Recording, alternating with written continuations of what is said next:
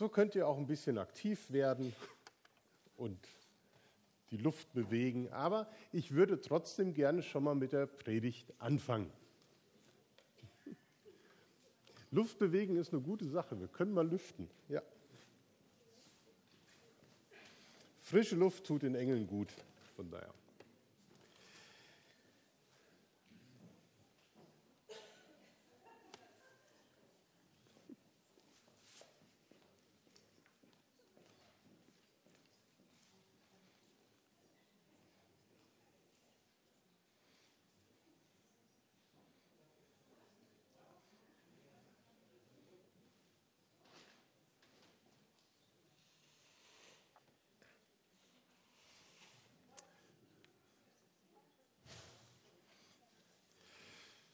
Wer jetzt sagt, ach, das kenne ich schon, das hängt im Original bei mir im Wohnzimmer, der kann sich nachher mal bei mir melden.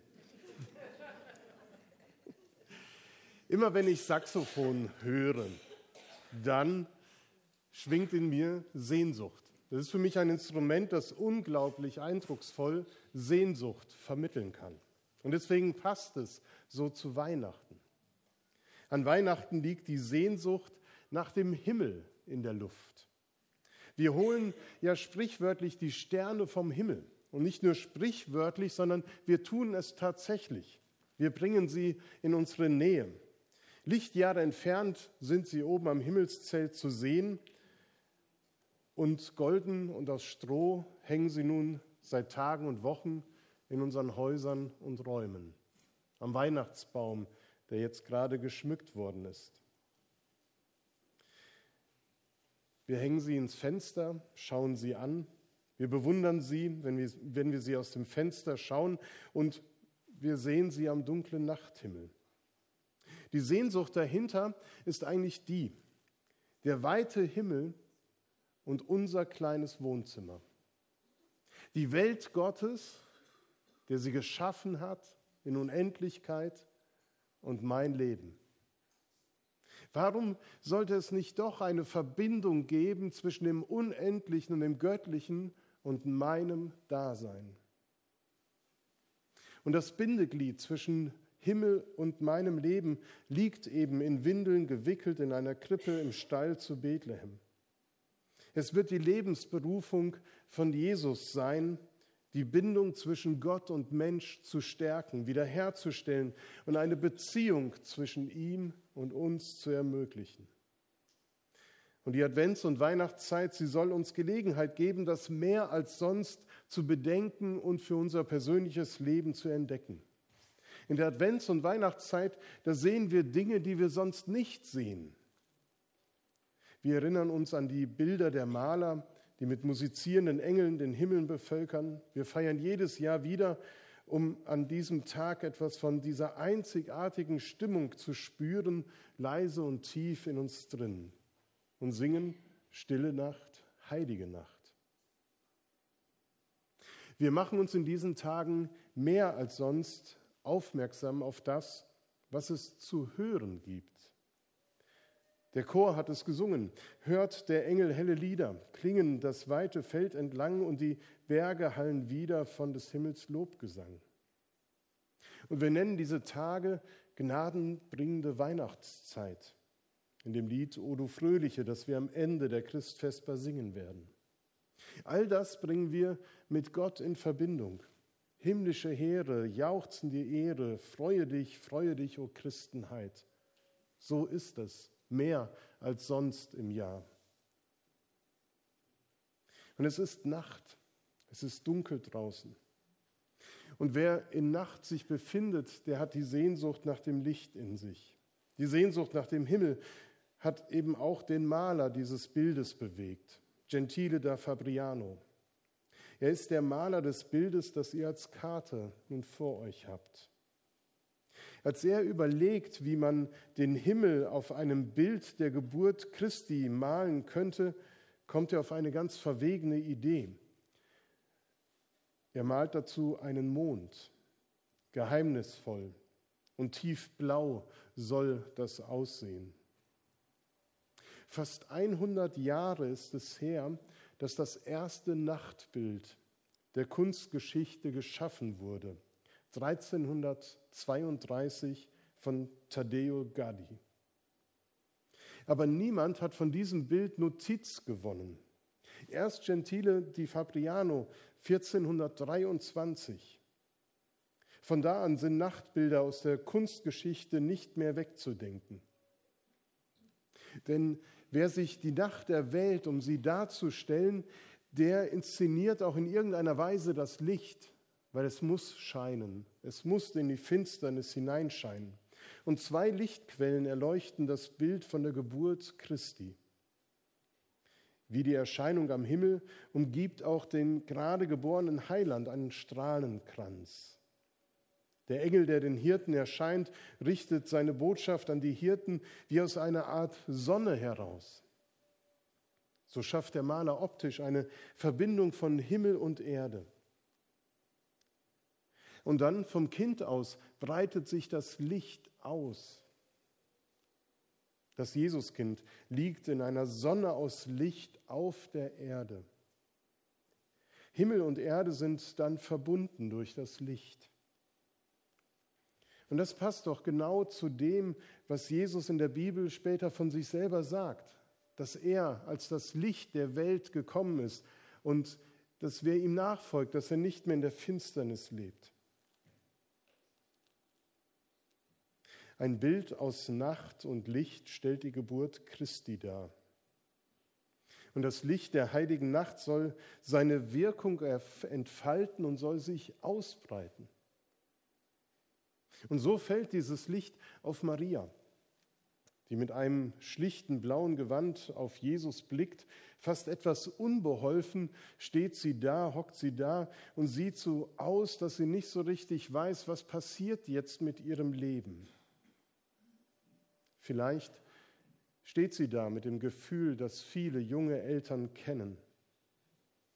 Jetzt ist das Kind da. Was mache ich jetzt? Mache ich alles richtig? Bin ich überhaupt in der Lage, eine gute Mutter, ein guter Vater zu sein? Woher weiß ich, was das Kind wann braucht? Und auch solche Gedanken sind auf diesem Bild beschienen von einem warmen Licht. Gentile schafft eine Atmosphäre, die vermittelt, egal wie du dich fühlst, egal wie es in deinem Herzen, in deinen Gedanken aussieht, es wird alles gut hab keine Sorgen. Das Licht geht von Jesus aus und beleuchtet sozusagen die Szene von unten und umgeben Maria sowie das Kind, aber auch die Tiere mit Licht. Auf dem Bild, da sieht das aus, als ob das ein wunderbarer göttlicher Schutzraum wäre, an dem auch ich Anteil haben kann. Das Licht des Himmels, das umfasst auf der Erde die Menschen mit ihren Gedanken und Sorgen. Was für eine wunderbare Botschaft hat der Maler da hineingemalt. Blicken wir auf die rechte Seite des Bildes, dann sehen wir Josef. Aber warum ist er am Rand? Warum fehlt der Vater in der Runde um das Kind? Josef sitzt zusammengekauert am rechten Bildrand neben einem kahlen Baum. Seine Haltung ist irgendwie nicht eindeutig. Offenbar ist er eingenickt, er schläft. War die Geburt so anstrengend auch für ihn? Aber seinen Wanderstab, den hält er trotzdem noch fest in seiner Hand, als ob er nicht wirklich zur Ruhe kommen kann nach dieser langen Reise, die hinter ihm liegt. Und im Traum läuft er vielleicht immer noch weiter und weiter. Umgeben hat der Maler Josef mit dunklen Farben, als sei da irgendeine Finsternis, die weiter reicht, als man sehen kann, über dem Bildrand hinaus. Wer in der Bibel blättert und danach sucht, was hier dargestellt sein könnte, der stößt auf zwei Bibelstellen, die da passen könnten. Die eine Bibelstelle, die steht bei Matthäus. Da begegnen wir einen zweifelnden Josef. Er wird nämlich unsicher, wird wirklich alles gut ausgehen? Diese ganze Geschichte von Gott und der Welt und seiner Familie und er mitten da drin als Ja, als was eigentlich? Ist das nicht einfach zu hoch gegriffen? Und überhaupt, welche Rolle hat er da eigentlich? Braucht es ihn noch? In der Tat, so die Bibel überlegt sich Josef, ob er das alles bis zum Ende mitmachen soll oder ob er es nicht einfach sein lässt. Wörtlich heißt es bei Matthäus im Kapitel 1, Josef gedachte, Maria heimlich zu verlassen. Manche, die das Bild interpretieren, sehen genau das.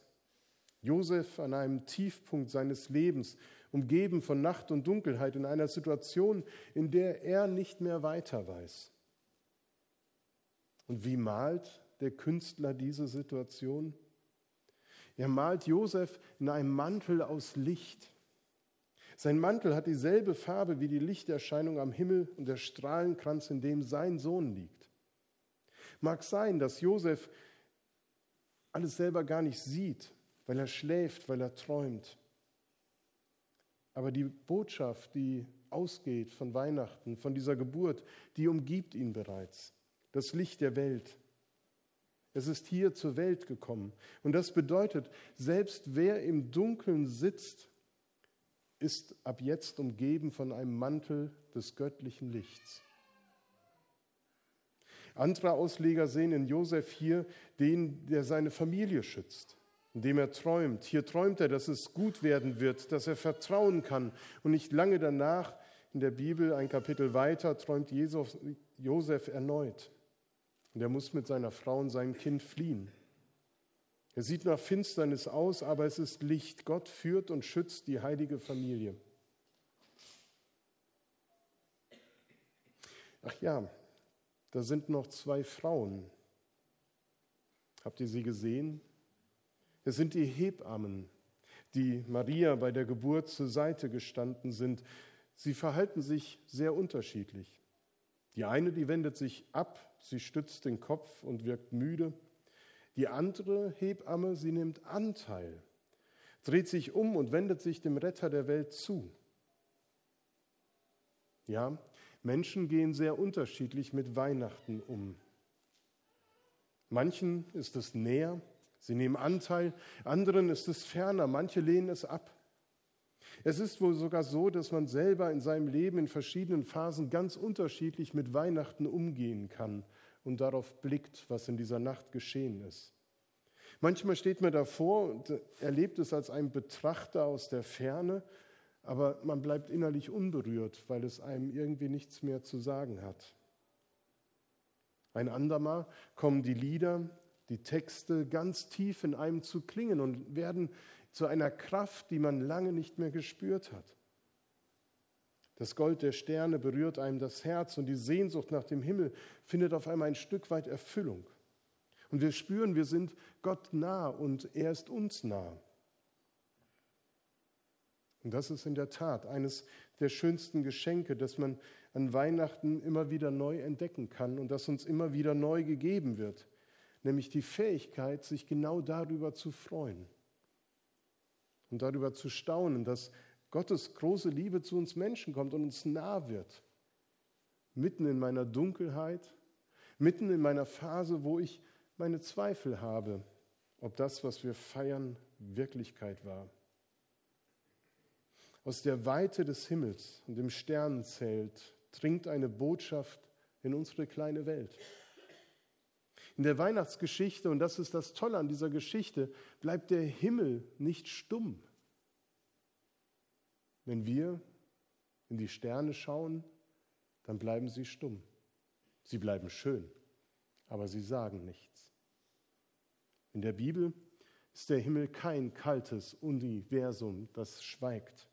Aus dem Himmel heraus spricht es und der Mensch hört, fürchte dich nicht. Friede sei mit dir. Gott, Gott wählt eine Sprache, die alle verstehen und wendet sich über einen Engel an die Hirten auf dem Feld und sie hören es zuerst und wir hören es heute erneut. Weil das Leben manchmal zum Fürchten ist und der Himmel einem als unendliche Leere des Alls erscheinen kann, braucht es diese Botschaft, die gehört werden kann. Und die andere Botschaft muss gleich mitgehört werden, Friede auf Erden, das soll auch geschehen. Mein sehnsuchtsvoller Blick in den Himmel, der lenkt gleichzeitig meinen Blick auf meine Mitmenschen. Lenkt meinen Blick auf das, was um mich herum passiert. Das, was mir vom Himmel hoch gesagt wird, das soll sich in ein gutes Miteinander auswirken. Wir sind eingeladen, uns da wieder neu mit hineinnehmen zu lassen, in dieses göttliche Geschenk, dieses göttliche Wunder und das neu zu entdecken. Lassen wir uns da wieder mit hineinnehmen und stellen wir uns an die Krippe von Jesus und fragen uns, wie sollte ich dich empfangen?